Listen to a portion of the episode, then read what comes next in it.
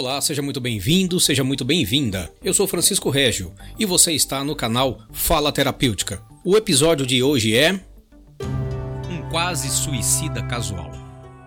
Era Réveillon. Enquanto todos se encontravam exultantes por todos os lugares, para mim era tão somente mais um dia melancólico. Macambúzio incompreendido por todos, minha impressão era de que todas as pessoas ao meu redor eram felizes e predestinadas ao crescimento profissional e pessoal. Da minha parte, assolava-me a mente a crença de que resolver meus problemas era uma tarefa homérica, pois a todo tempo questionava minha força e competência para a superação dos obstáculos. Ora, quando não se acredita que é possível superar os empecilhos, não se empreende qualquer esforço uma vez que todo trabalho que redunda em sucesso é visto como uma tarefa em vão e fadada ao fracasso. Após o esvaecer da última esperança, o tempo parecia que havia paralisado. E eu só tinha 18 anos recém-completados. A juventude apenas se iniciava e já me sentia a referência negativa de minha família. Meus primos mais próximos, por exemplo, desfilavam em seus carros, ao lado de suas belas namoradas. Tudo parecia simples e possível para eles.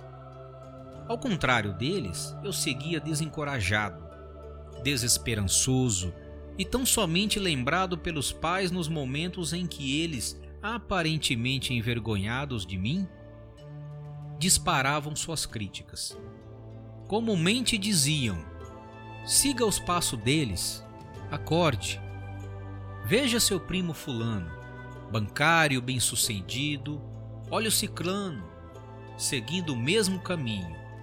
Você, no máximo nesses servicinhos: office boy, datilógrafo, arquivista e pintor de casas. Esses servicinhos não eram condizentes com a minha formação. Isso era o que todos diziam, porém, eram tempos em que nem ao menos esse tipo de atividade eu lograra encontrar. A realidade, sem dúvida, era que não havia em mim a mínima motivação para exercê-los. O sentimento era de que quanto mais eu me aventurasse nas coisas, mais elas dariam errado.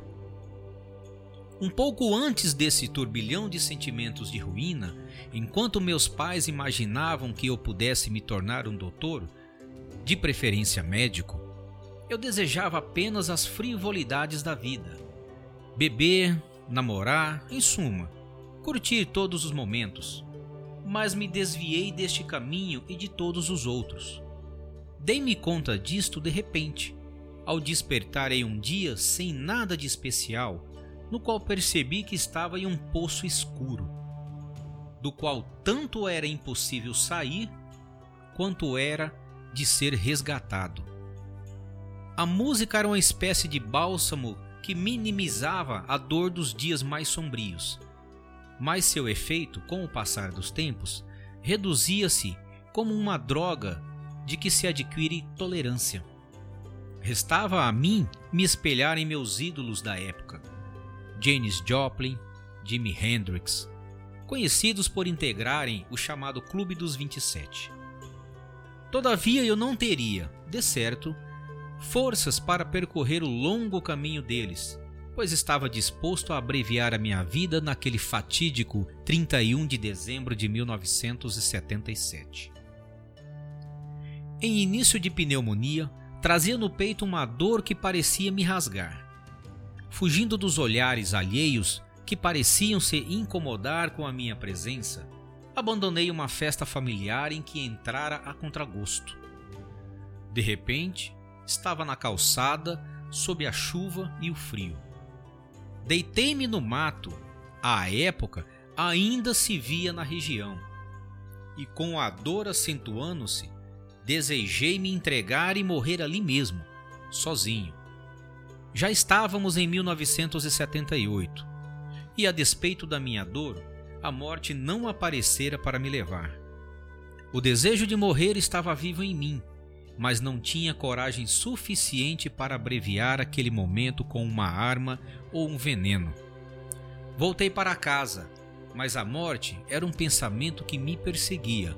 Se não fosse naquele dia, seria no seguinte. Adoecido, tornei-me dependente dos meus pais por um tempo considerável. Percebia que aos poucos eles me viam com outro olhar, com olhos de quem vê a iminência da morte, da perda. Meus olhos reviravam, meu corpo contorcia, mas a morte não vencia a vida. Em cada atitude dos meus pais, ali do meu lado, implicitamente havia o recado: volte a viver. Perdido em um labirinto escuro, cuja única saída parecia a de emergência, que camufla a estupidez do suicídio, encontrei a salvação nas mãos que se estenderam num quase momento derradeiro. Sim, eu sobrevivi. Para constatar o quão cego estava ao imaginar que pudesse haver sentido em atentar contra a própria vida. E descobri que o ato solidário de estender a mão a alguém que se encontra em desespero pode significar a travessia do pântano sombrio e, por fim, a vitória à vida. Momento de reflexão. O que podemos tirar de aprendizado dessa história? Em determinado momento da história, dos relatos, este rapaz disse não ter a percepção de pertencer a um grupo, de pertencer a uma família. Isso é um dado muito importante a se levantar, porque as pessoas, às vezes, mesmo pertencendo oficialmente a uma família, como é o seu caso, ele não se sente pertencedor daquele grupo, ele não se sente acolhido por aquela comunidade. Estando ali seus pais, seus tios, seus primos, mas parece que ele era um fantasma. Ele era uma pessoa em que não se deveria dar a condição de respeito. Essa desvalia, essa desvalorização frente às suas questões profissionais o deixavam também muito incomodado. Isso é um dado que perturba muito o ser humano. Eu não consigo me dar valor, eu não consigo me ver como alguém de referência.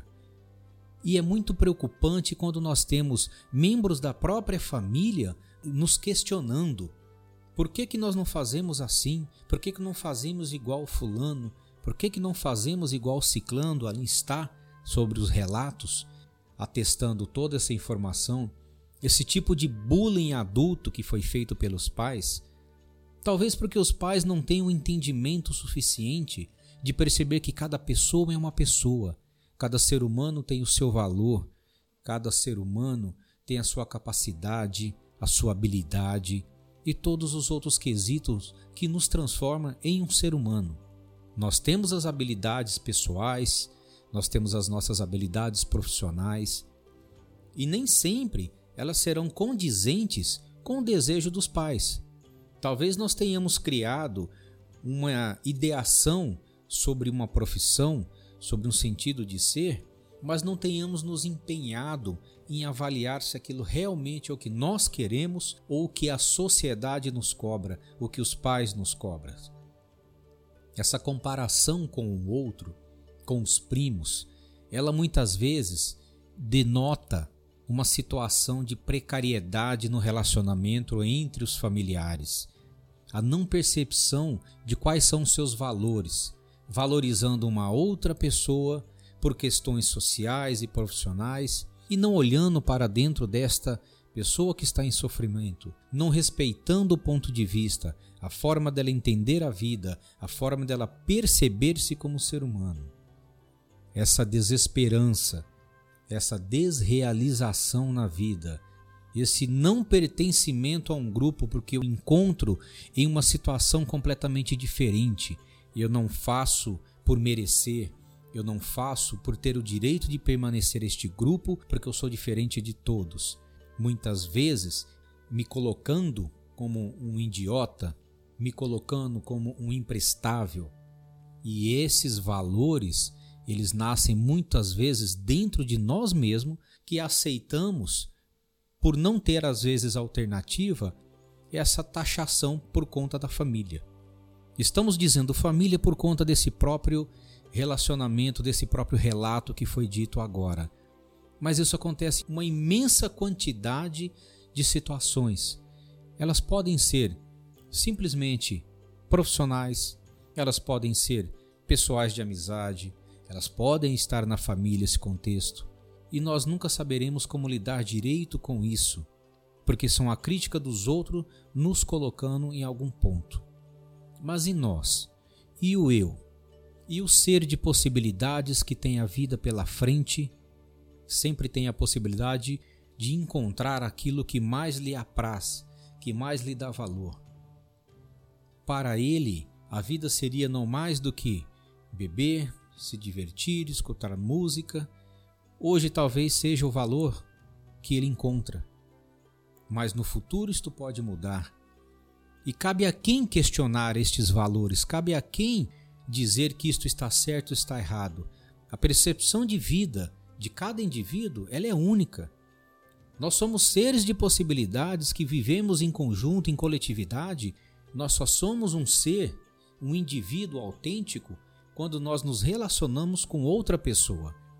E é neste relacionamento que eu me reconheço, é neste relacionamento que eu me percebo e me permito ser e gostar de ser quem eu sou, e assim permitir com que a outra pessoa também seja.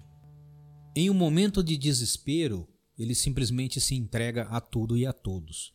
Não quer saber de absolutamente nada. Não lhe interessa absolutamente nada a respeito do que os outros pensam. Simplesmente foi se entregando.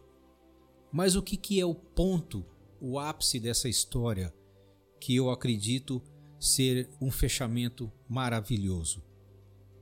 Quando se deu o estender da mão de uma pessoa que não o questionou, que não o julgou, que não o humilhou, simplesmente estendeu a mão dando este acolhimento, é o que nós podemos entender da empatia humana. É aquele tipo de relação, é aquele tipo de comportamento que nós realmente esperamos das pessoas, que nos estenda a mão, que nos dê a possibilidade de nos resgatar daquele pântano tenebroso e a mensagem final desta história eu entendo como o acolhimento salva vidas. Por isso, falar é terapêutico.